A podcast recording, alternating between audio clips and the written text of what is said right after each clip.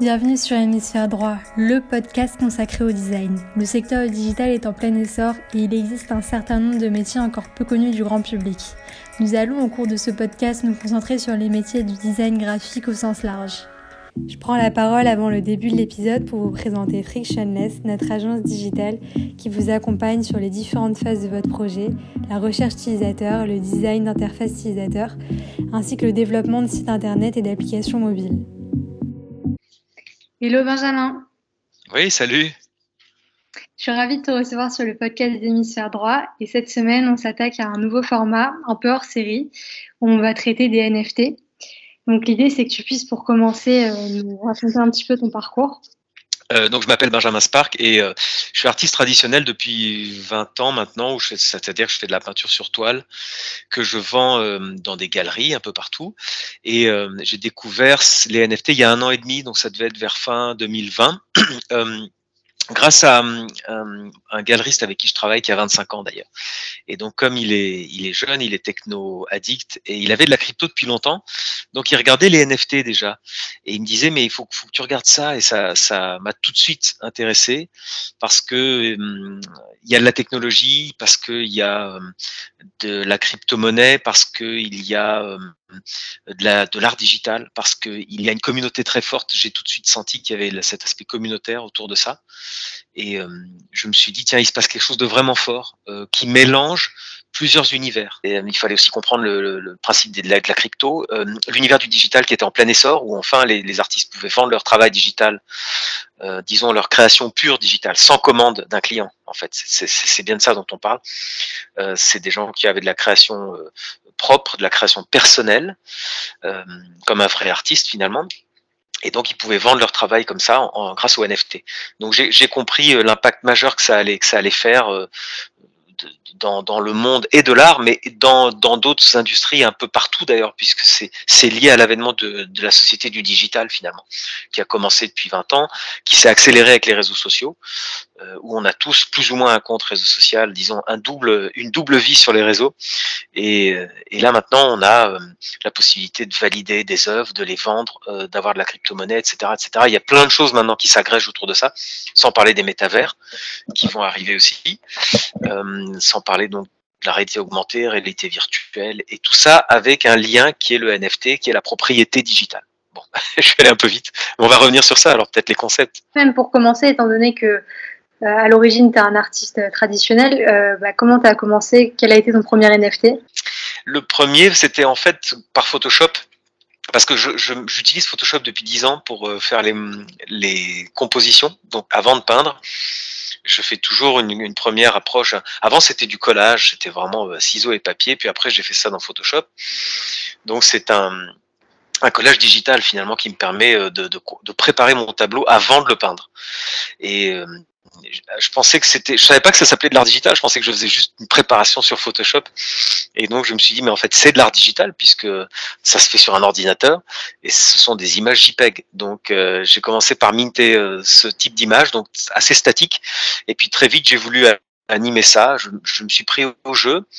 En fait, j'avais pas conscience de pouvoir euh, faire quelque chose d'intéressant en digital clairement. Je pensais pas avoir les compétences, tout simplement. Et j'ai vu qu'avec le, d'abord le time-lapse, qui permet d'agréger une quinzaine d'images et de les faire tourner en boucle, euh, ça crée une animation, ça crée un film, euh, disons une capsule, comme on dit.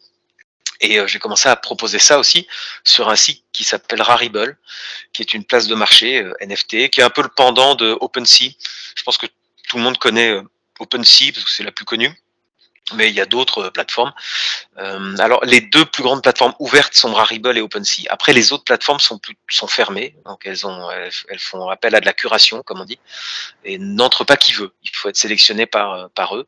Donc, ça a commencé comme ça. Voilà. Hyper intéressant.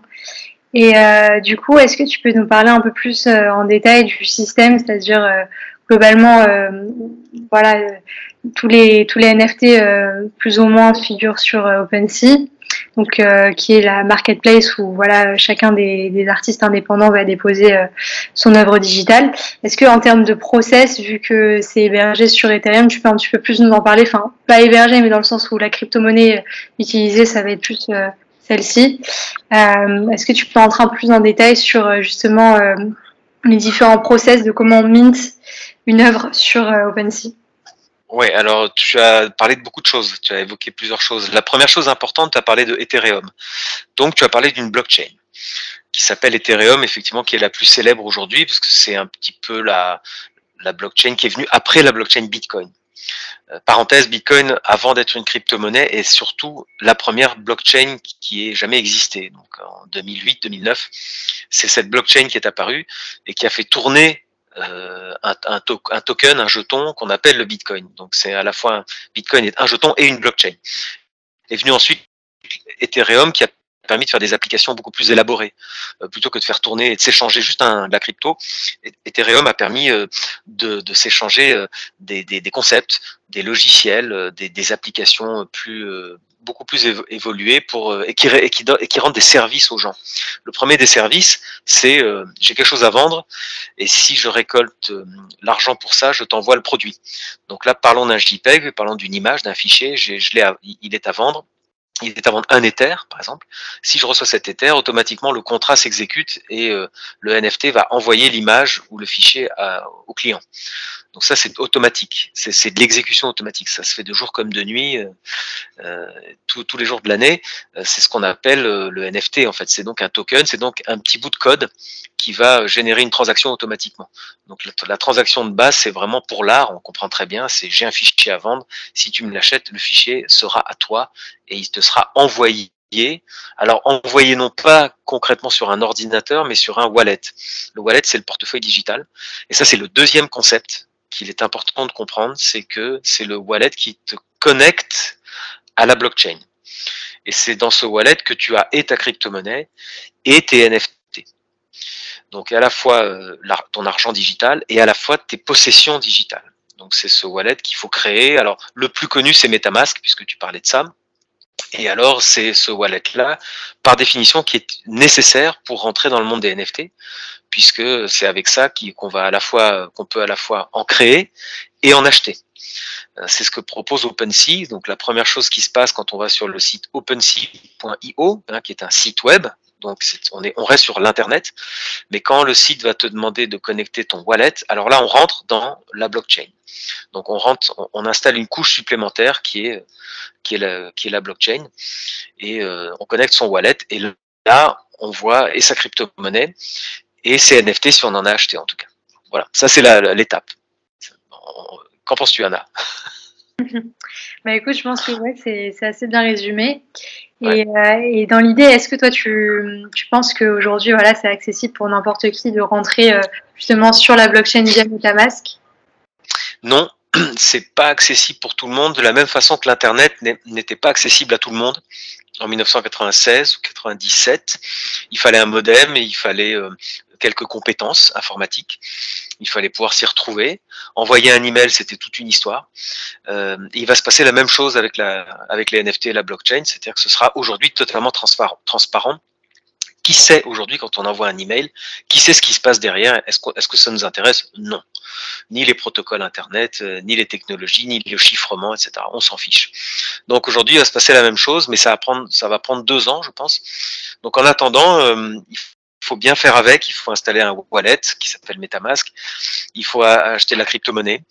Euh, il faut manipuler ça. Il faut comprendre ce qui se passe. Il faut pas se faire hacker. Il faut pas se faire euh, euh, voler ses cryptos parce qu'il y a des scams. Vous savez, comme dans l'email, il y a du phishing. Hein. Je pense que votre mhm. banque vous envoie des messages tous les jours en disant attention, vous allez recevoir des faux emails de la banque qui vous demandent de vous connecter. Et eh bien, faites attention. Et eh bien, dans le monde des, des NFT, c'est pareil. Les, les, les, malveillants vont utiliser le fait que euh, votre ignorance certaine, en tout cas l'ignorance actuelle, c'est normal, il faut s'y mettre, il faut comprendre. Et euh, il faut se méfier de tout. Et il faut y aller avec prudence. Et il faut surtout se former. Donc c'est pas accessible à, tout le monde, c'est pas accessible en cinq minutes. Il faut prendre le temps, mais c'est passionnant. C'est passionnant de comprendre ce qui se passe. C'est passionnant de comprendre qu'il y a tout un écosystème technique. Euh, bâti sur euh, la blockchain, la crypto-monnaie, euh, les tokens, la, la, 3D, la création. Bon, ça, après, les auditeurs ici savent ce que c'est de la création graphique, mais c'est tout un écosystème à comprendre. Donc, il faut faire une démarche. Mais cette démarche vaut le coup parce que ce système s'installe, va s'installer. Il est déjà, moi, je pense qu'en un an, il s'est déjà installé manifestement un peu partout dans l'industrie. Et il est évident que c'était la brique qui manquait à l'Internet. C'est pour ça que ça va si vite. C'est qu'il manquait juste une chose à l'Internet. C'est il manquait deux choses la sécurité des échanges, euh, la rapidité des échanges, notamment de l'argent et des fichiers, et puis la propriété digitale. Qu'est-ce qui fait que ce fichier, oui, on peut le copier-coller, oui, on peut faire des captures d'écran, mais qu'est-ce qui fait que je puisse revendiquer moi auprès du monde entier que ce fichier c'est moi qui l'ai créé d'abord et avant tout? Eh bien, ça c'est le NFT. Ouais. Et, du coup, qu'est-ce que tu penses du fait que euh, voilà, aujourd'hui on est on est vraiment dans le digital, mais on parle quand même euh, il y, a cette notion d'incorporation quand même. On parle aussi de digital dans le sens où on veut on veut faire en sorte, vu que tu le disais hein, à juste titre, il y a une énorme communauté derrière j'ai l'impression que c'est aussi l'ambition de la création de la NFT Factory qui a ouvert euh, bah, cette semaine, il y, a, deux jours à Paris. Qu'est-ce que tu penses justement de, l'attrait de, la création de cet espace alors, tu m'as parlé de deux choses. Donc, tu fais des questions à tiroir. J'aime bien. Ça me challenge. tu fais.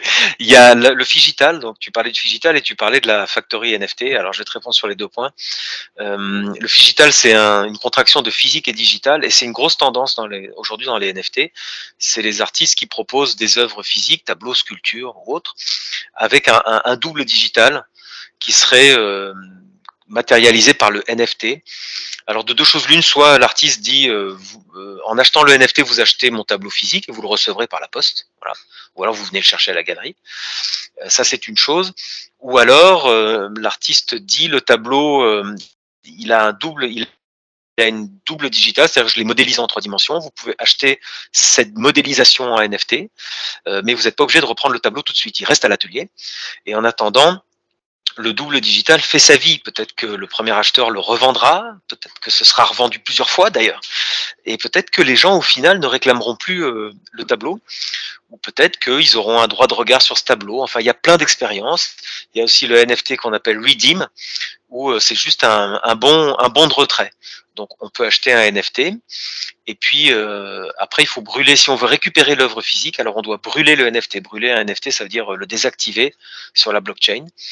Et alors on a droit à son tableau. L'intérêt c'est que il y a des gens bah, comme moi qui ont acheté, euh, j'ai acheté un album de musique comme ça en NFT. J'avais droit au disque physique, au vinyle. Donc en principe, j'aurais droit dû recevoir le vinyle, mais je n'ai pas demandé à, brûler mon NFT, je l'ai gardé parce que j'attends de voir peut-être que j'en ai pas besoin tout de suite du vinyle.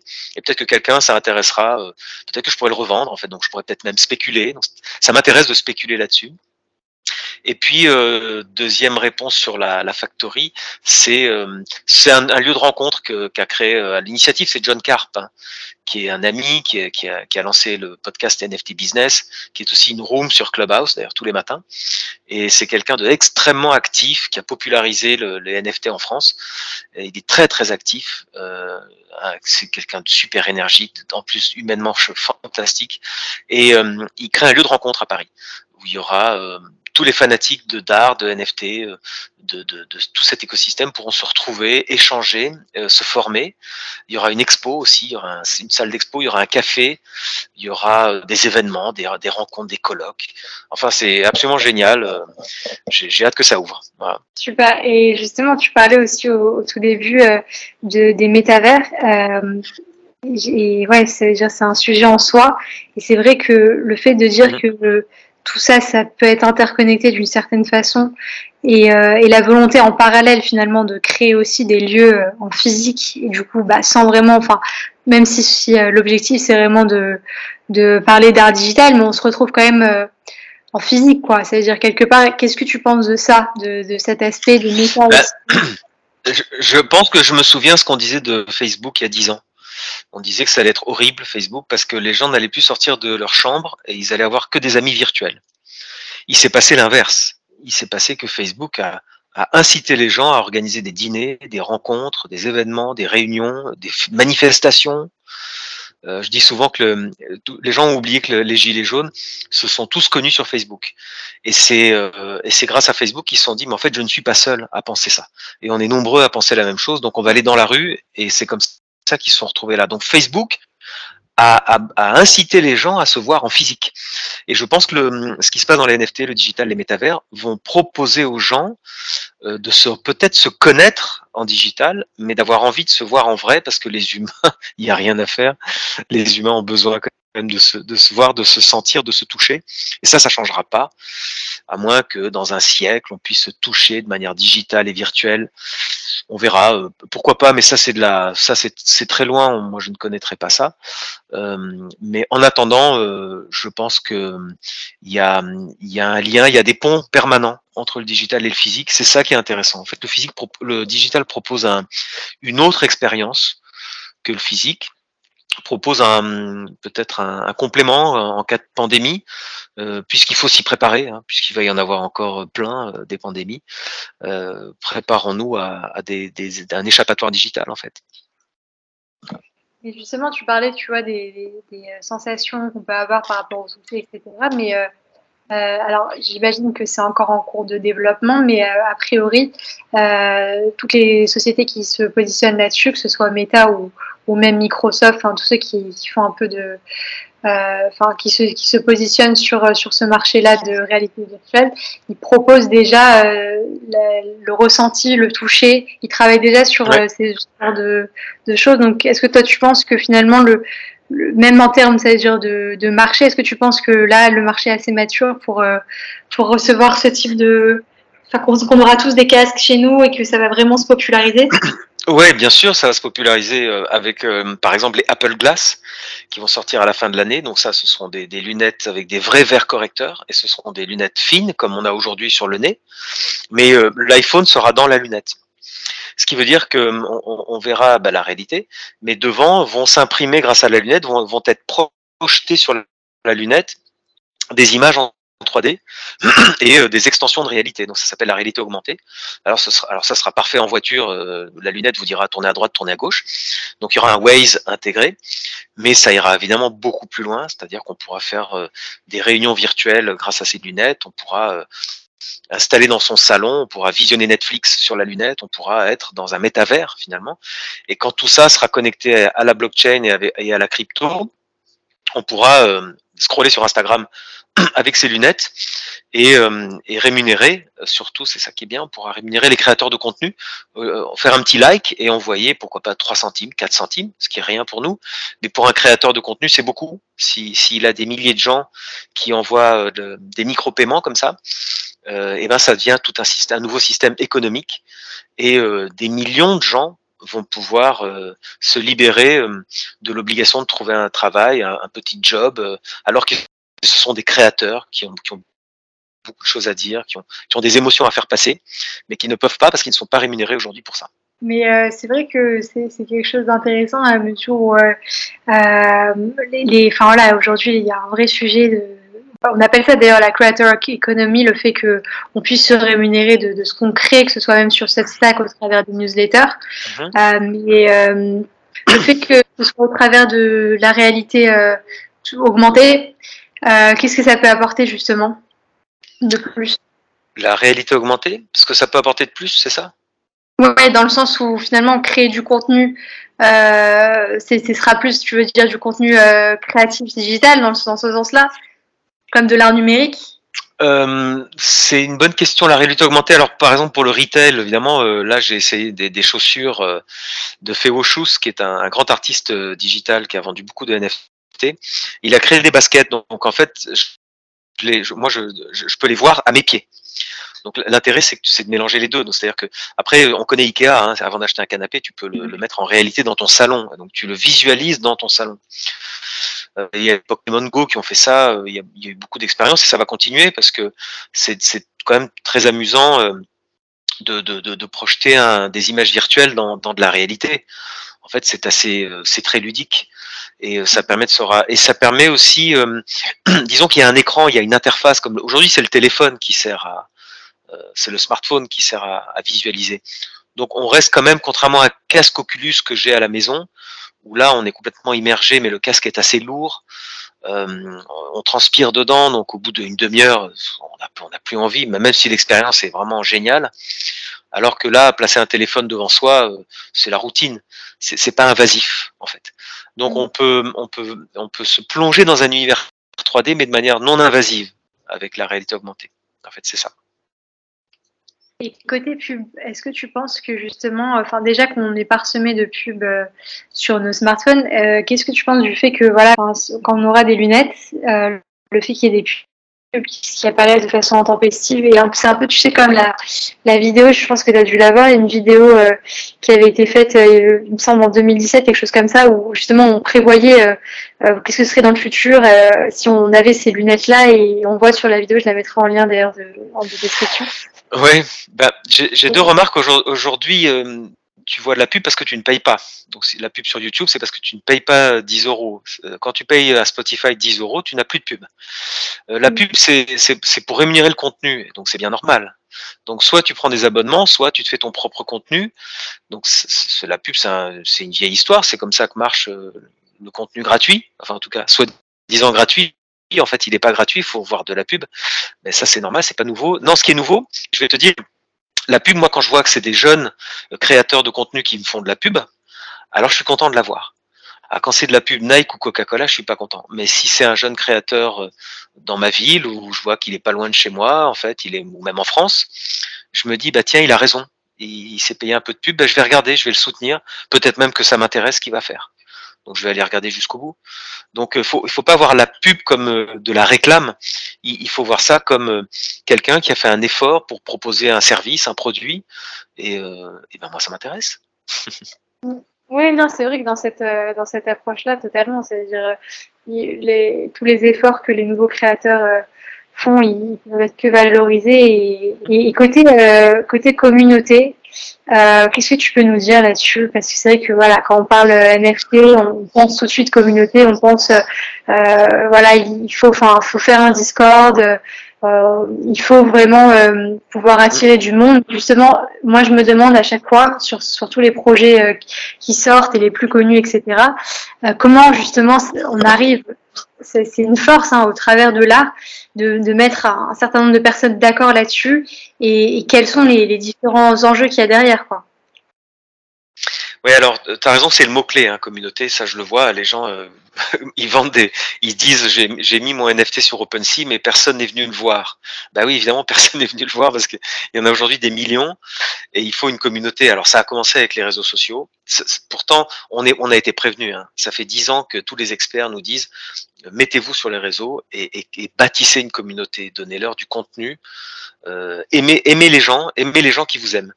Et, euh, maintenant, c'est une, une, une, tragique réalité. C'est-à-dire qu'aujourd'hui, si on veut proposer un service euh, online, si on n'a pas des millions de followers sur l'un des réseaux, euh, ça sert à rien. Alors pas forcément des millions. L'idée c'est pas la quantité, mais au moins de la qualité d'engagement. Alors on peut avoir quelques milliers de followers hein, sur euh, sur Insta ou Twitter, mais il faut il faut qu'ils soient ultra engagés. Euh, il y a aussi la newsletter qui marche très bien, le emailing, hein, se bâtir une liste, un emailing. Mais avant de faire quoi que ce soit dans ce domaine-là, il faut intéresser des gens déjà. Il faut dire qui on est, d'où on vient ce qu'on fait, et puis aller euh, euh, essayer d'aller euh, déjà bâtir, ouais, bâtir une, une ouais, une, narration, des idées, des images, montrer des choses avant, avant, avant de faire quoi que ce soit. Donc ça, c'est très flagrant maintenant sur les NFT. Et, et les communautés vont être, vont être absolument partout, absolument partout. Et pour ça, justement, comment on arrive à, créer une communauté euh, en fonction peut-être d'un retour d'expérience que tu as pu avoir ah bah, Comment on fait? Ah bah, y a, Tout le monde le, sent bien. Comment on fait? On donne d'abord, on donne beaucoup avant de recevoir. C'est un peu ça euh, en, amour aussi, hein, je crois, on dit ça. non, mais comme euh, Gary Vaynerchuk qui disait beaucoup ça, il faut d'abord donner énormément et, après justement voilà, c'est comme ça qu'on crée cette, cette, boucle, quoi. Ouais, t'as raison. Gary Vee aussi, je regarde beaucoup. J'incite tout le monde à regarder Gary Vee. Alors c'est un peu la caricature des Américains. Hein. Il faut pas, il faut pas tout, tout gober. Hein.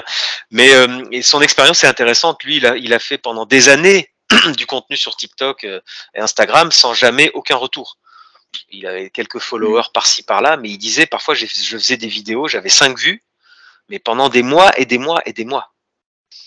Et, ça peut être très décourageant et on se dit mais je fais ça dans le vide, ça ne sert à rien.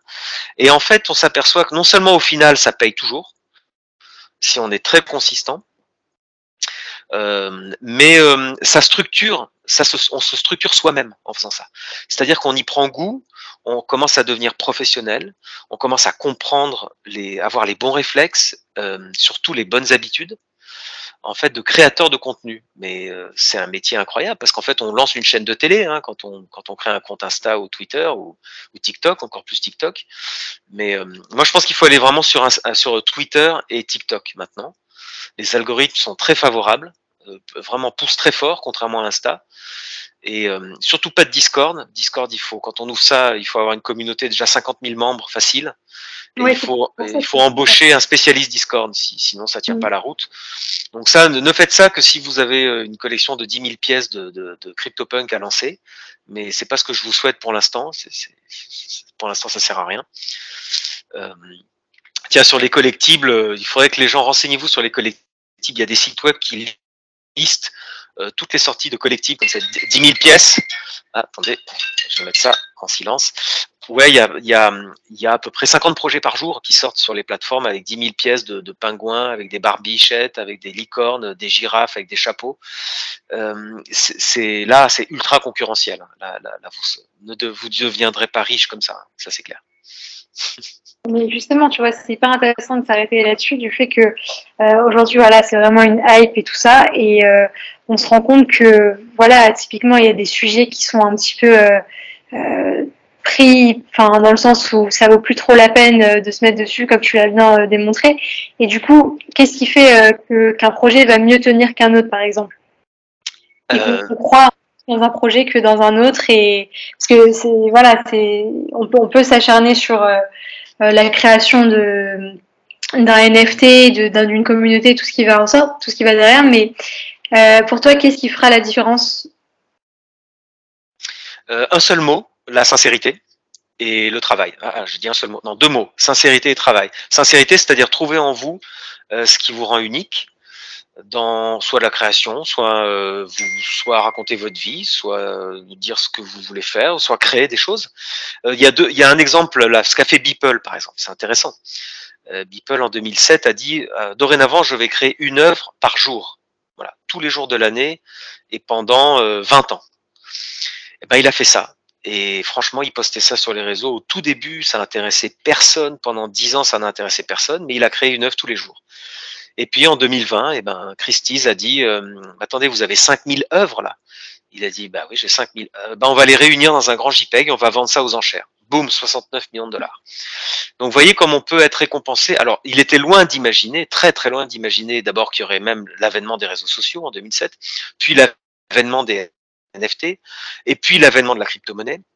Et puis on peut même pas aujourd'hui, il faut, savoir que des nouvelles technologies, et maintenant euh, il y a une course euh, assez passionnante qui, est lancée sur les nouvelles techno. Alors les NFT c'est le point de départ, mais maintenant il y a des NFT beaucoup plus complexes, il y a des places de marché assez passionnantes, assez, euh, je dirais complexes et qui permettent d'imaginer de, la possession digitale, mais de sous mille façons. Donc on peut jouer avec sa communauté en disant euh, le NFT peut bouger, va être évolutif en fonction du climat, en fonction des phases de la lune, en fonction des cours de bourse, j'en sais rien. Enfin, il faut, il y a mille choses à imaginer. Aujourd'hui, il y a toute la technologie qui permet d'imaginer des choses folles.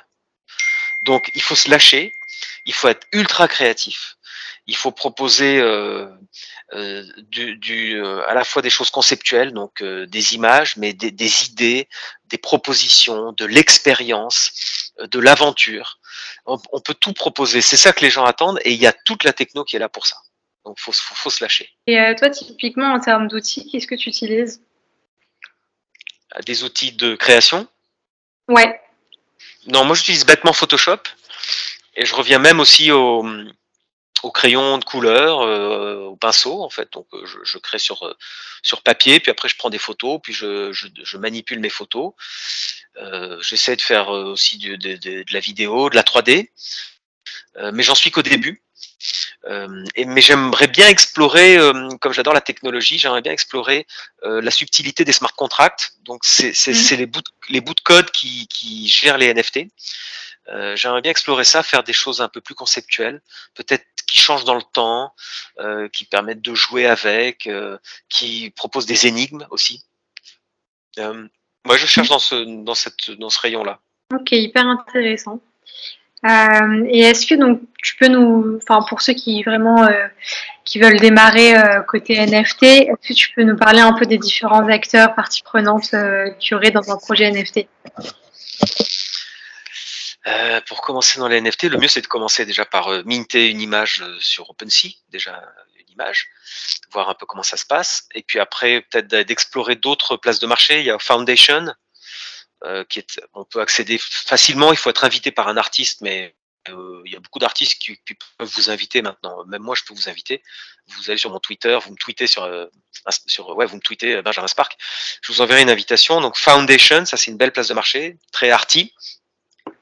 Euh, sinon, euh, formez-vous surtout, écoutez les autres, allez voir ce que font les autres surtout. Des places de marché, il y en a beaucoup maintenant. Donc vous, vous cherchez dans Google, hein, Marketplace NFT, vous aurez plein de réponses. Explorez, interagissez surtout sur Twitter avec les artistes. Posez-leur des questions. C'est, on a, en tant qu'artiste, on adore être, euh, être sollicité. On adore que qu'on nous interroge, qu'on nous interpelle. Donc interpellez les artistes, demandez-leur même des conseils, comment ils ont fait, euh, en étant pas trop lourd, hein, en étant, succinct. Mais euh, ouais, intéressez-vous aux artistes. Allez liker, allez dire bravo, j'adore, merci, voilà et puis euh, rentrer dans la communauté des artistes, des créateurs. Et j'imagine que ça doit être euh, hyper satisfaisant aussi quand on est artiste de voir tout l'ampleur où aujourd'hui, enfin voilà, plein de gens s'y mettent et, on voit que l'art a une place centrale et que finalement elle permet de diffuser aussi pas mal d'idées et pas mal d'expériences en fait qui sont diverses et variées. Et, c'est vrai que c'est une façon de communiquer qui est, qui est différente, mais mais on voit qu'en fait, on est à l'aube quand même de quelque chose de très nouveau en termes de modèle. Mhm. Euh, oui, euh, c'est pas que c'est nouveau euh, en fait, c'est à la fois nouveau et, dans la continuité, parce que la blockchain et les NFT sont, je te dis, la brique supplémentaire à, l'internet et aux réseaux sociaux. Donc on, est toujours, c'est toujours du digital, on est toujours sur un écran. Le digital, c'est pas nouveau, l'art digital, ça fait 40 ans, mais il manquait la propriété du digital. Donc à partir du moment où on peut être propriétaire, c'est comme dans la vie réelle. Euh, quand si, tout le monde si tout le monde peut se voler les maisons, si tout le monde peut venir dormir chez toi, alors t'as pas envie d'investir dans un beau chez toi. T'as pas envie de monter quatre étages de ta maison. Revanche, si c'est ta maison et que personne peut y entrer, alors tu montes quatre étages, tu mets de la décoration, tu mets des jolies choses, tu te sens chez toi. En fait, la propriété digitale, c'est ça, c'est que tu crées des choses digitales et elles sont vraiment à toi alors les gens s'intéressent en se disant mais si c'est à toi, alors euh, je pourrais te l'acheter, ou on pourrait faire un échange, ou tu pourrais le prêter à quelqu'un. Par exemple, des œuvres d'art se prêtent à des musées maintenant euh, virtuels. Et puis après dans le métavers, eh ben alors on a envie d'aller euh, montrer ce qu'on a acheté dans le métavers. Il y a des il y a des réflexes très humains. Et ça, on pourra jamais rien faire contre le fait que les humains, on est, on est des, on est des animaux sociaux, comme on dit, on a besoin de se confronter aux autres, on a besoin des autres, et on a besoin de montrer qu'on n'est pas, euh, qu'on est unique par rapport aux autres. Et comment on fait ça? Eh ben, On fait ça de mille manières, dont la propriété digitale, en disant, tu vois, j'ai pu acheter ça. Donc, il y a deux choses quand on dit j'ai acheté un NFT, c'est j'ai eu l'argent de l'acheter, mais si c'est un NFT pas cher, c'est, tu as vu, j'ai du goût, euh, je sais ce que c'est que l'art, euh, et, j'aimerais avoir ton avis sur ce que j'ai acheté. Voilà. Et ce sont des réflexes humains qui vont perdurer maintenant dans le digital. Hyper clair. Et euh, en tant que dernière question, je te, je te demanderai ce que tu penses de Sandbox et voilà de plutôt cet aspect-là côté métavers. Bah, Sandbox c'est un des métavers. Donc il y a aussi Decentraland, il y a aussi CryptoVoxel, il y a aussi The Somium Space, il y a aussi alors eux sont vraiment sur une blockchain. Donc c'est déjà une, grosse étape qui a été franchie. Ce sont des jeux, donc des univers virtuels, mais il y a beaucoup de gaming. Hein. Encore que CryptoVoxel, c'est très arty. Il y a beaucoup de galeries. Donc eux au moins sur, sur la blockchain, tout se traite en, en crypto-monnaie. Et on peut se balader, on peut balader son NFT d'un univers à un autre. En tout cas, ça c'est la théorie. Euh, en pratique, ça va mettre encore un an ou deux à ce que ça se passe. Mais eux, on, fait, euh, on fait ce, Première étape, très importante, ça s'appelle décentraliser, donc ce sont des métavers décentralisés. Et, euh, et l'avenir est, extrêmement prometteur. Il va se passer des millions de choses dans les métavers à partir de l'année prochaine. Et je suis ça de très très près. Et dans l'art, euh, bien sûr qu'il y aura des événements artistiques qui vont être fabuleux dans le métavers. Les artistes vont pouvoir s'éclater, créer en direct, euh, interagir avec des millions de personnes. Euh, ça peut être vraiment, vraiment génial. Ouais, ça, ça, me rappelle un petit peu, tu sais, le, ce qu'il y avait eu pendant le confinement avec Travis Scott qui a fait un concert sur Fortnite. On a vraiment l'impression qu'on retrouve, tu vois, au travers d'autres, d'autres outils, hein, mais, euh, mais cette proximité finalement, même euh, par au travers digital, qui, comme tu l'as dit à juste titre, peut nous rapprocher. C'est vrai que tout est une question de, enfin, d'approche dans la mesure où c'est vrai qu'il y aura les, les gens qui vont avoir la, la posture plus apocalyptique en mode euh, tout le monde va rester chez soi, etc. Mais euh, quelque part, ça peut aussi susciter justement le, l'échange et, et de connaître des, des personnes qu'on n'aurait peut-être jamais rencontrées, hein, parce que ça Ouais. peut être aussi, euh, bah, Oui, oui, mais- dans le monde, quoi. C'est-à-dire, c'est c'est très large. Oui, oui, les, les, humains euh, n'arrivent jamais à comprendre que hum, on, est apte, nous les humains, on est apte à, à s'adapter aux changements technologiques. Tu sais, je lisais un article en 1920 là, quand les, postes radio sont arrivés dans les dans les maisons américaines. Euh, les, les journalistes disaient c'est- avec la radio c'est horrible. Les jeunes euh, écoutent le baseball à la radio et donc ne sortiront plus jouer au baseball. Et donc c'est une allégorie pour dire que moi j'ai déjà connu en 40 ans de révolution technologique le fait que l'ordinateur allait nous nous nous, nous, nous- on allait devenir les esclaves des ordinateurs. Et puis l'internet c'était horrible, hein, il y avait que des images pornographiques. Et puis après les réseaux sociaux c'était horrible parce qu'on allait tous rester chez soi. Et puis le Bitcoin c'est horrible parce qu'il y a que de la mafia. Et puis euh, les NFT c'est horrible, il y a que des scammers, il y a que il y a que de la merde. Et puis les métavers, etc., etc., etc. Et en fait à chaque fois, on s'aperçoit que c'est pas horrible parce que les humains s'adaptent. Et je pense que les humains ont compris, au fond d'eux, que le digital ne, vient pas annihiler la vie réelle et que le digital n'est pas là pour remplacer la vie réelle. Le digital offre une alternative en termes de divertissement ou en termes maintenant de business, c'est une alternative au monde réel. Mais le monde réel, il est, il est, il est tout autour de nous. Est fait d'atomes, et donc ces atomes ont toujours besoin d'interagir avec euh, le soleil, le vent, et puis, euh, et puis les autres êtres humains. C'est juste une alternative, mais les gens, euh, au début, ça inquiète. Il faut voir aussi que j'ai souvent réfléchi au fait que la science-fiction ou Netflix, on voit toujours de, euh, tout ce qui est prévisible pour l'avenir, enfin tout ce qui est une, une anticipation de l'avenir, c'est toujours de la dystopie. Ouais, Euh, c'est toujours ça. négatif, mais au fond, j'ai compris. J'ai compris. Euh, si moi je devais écrire une, nouvelle de science-fiction, j'irais pas dire que tout est merveilleux dans l'avenir. Ça tiendrait en une page. Bien sûr que j'irais imaginer des choses horribles. Pour écrire 500 pages, il faut qu'il il faut qu'il se passe des choses terribles. Sinon, euh, je ne vais pas tenir en haleine mon lecteur. Donc c'est exactement comme euh, le journal de 20 heures. Pourquoi c'est toujours que horrible et pourquoi il n'y a jamais de bonnes nouvelles? Mais parce que les bonnes nouvelles, on zappe tout de suite. Ce serait un journal de 20 heures qui durait 30 secondes et qui dirait aujourd'hui tout va bien.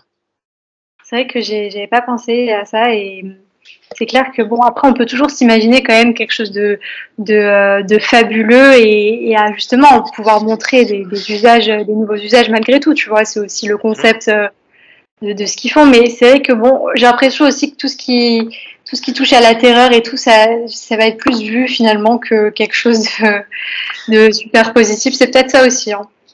Oui, oui, c'est connu sur YouTube. Il vaut toujours mieux intituler ses vidéos euh, euh, Attention, euh, arnaque ou, ou, euh, Attention, il y a un clash, il y a eu des clashs. Attention, image euh, interdit aux moins de 18 ans. Bah, bien sûr, c'est là où on va cliquer. Bah, c'est normal, on est comme ça. Bah écoute, merci beaucoup pour cet échange. Oui, avec plaisir, Anna. J'espère que l'épisode vous a plu. N'hésitez pas à vous abonner à la chaîne YouTube et sur euh, Spotify ou Google Podcast. J'en profite pour vous annoncer la sortie de ma newsletter dans laquelle je relaye des infos sur le product design et management ainsi que sur le digital en général. hémisphère droit.substack.com. Merci et à très bientôt.